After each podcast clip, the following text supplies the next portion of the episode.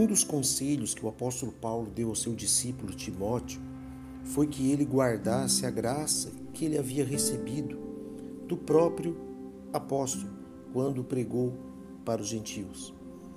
Porque na ocasião, muitas discussões inúteis, muitos falatórios havia entre judeus e não judeus com relação à palavra de Deus, à doutrina de Cristo.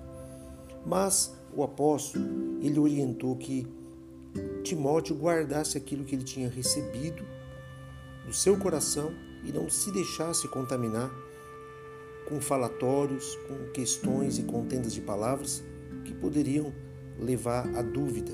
E a dúvida, você sabe, que anula a fé. Aqui na primeira carta é, do apóstolo Paulo a Timóteo, no capítulo 6 e do versículo 20, nós lemos: E tu, ó Timóteo, guarda o que te foi confiado, evitando os falatórios inúteis e profanos e as contradições do saber, como falsamente lhe chamam, pois alguns, professando, se desviaram da fé. A graça seja convosco. Quer dizer, aquelas pessoas que acabaram se envolvendo nessas discussões insensatas e que não levam a nada, desviaram da fé muitos. Por quê? Porque foi semeado dúvida, foi semeado é, palavras contraditórias. A fé é certeza, a fé é convicção. Contra fatos não há argumentos. A fé, ela é dom de Deus, que uma vez é colocada em nosso coração, quando ouvimos a palavra e recebemos ela como verdadeira em nosso coração, ela gera frutos de confiança, de esperança, de força, de ânimo, de contentamento, de gratidão, de luz, de sabedoria.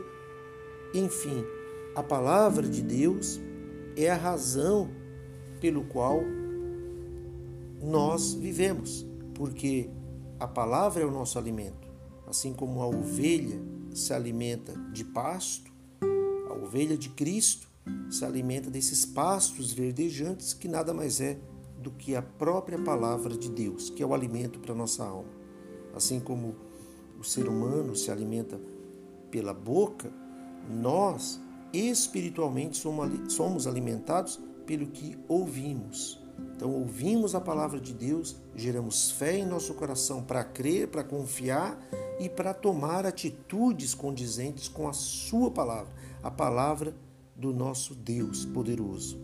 E aqui o apóstolo Paulo diz: guarda o que te foi confiado. Não discuta aquilo que foi confiado a ti e que você viu, experimentou e tem vivenciado em sua vida, que é o poder de Deus agindo através da fé em cumprimento à palavra. Então, evite você também discussões inúteis e profanas, contradições do saber em relação à fé. A palavra de Deus é absoluta.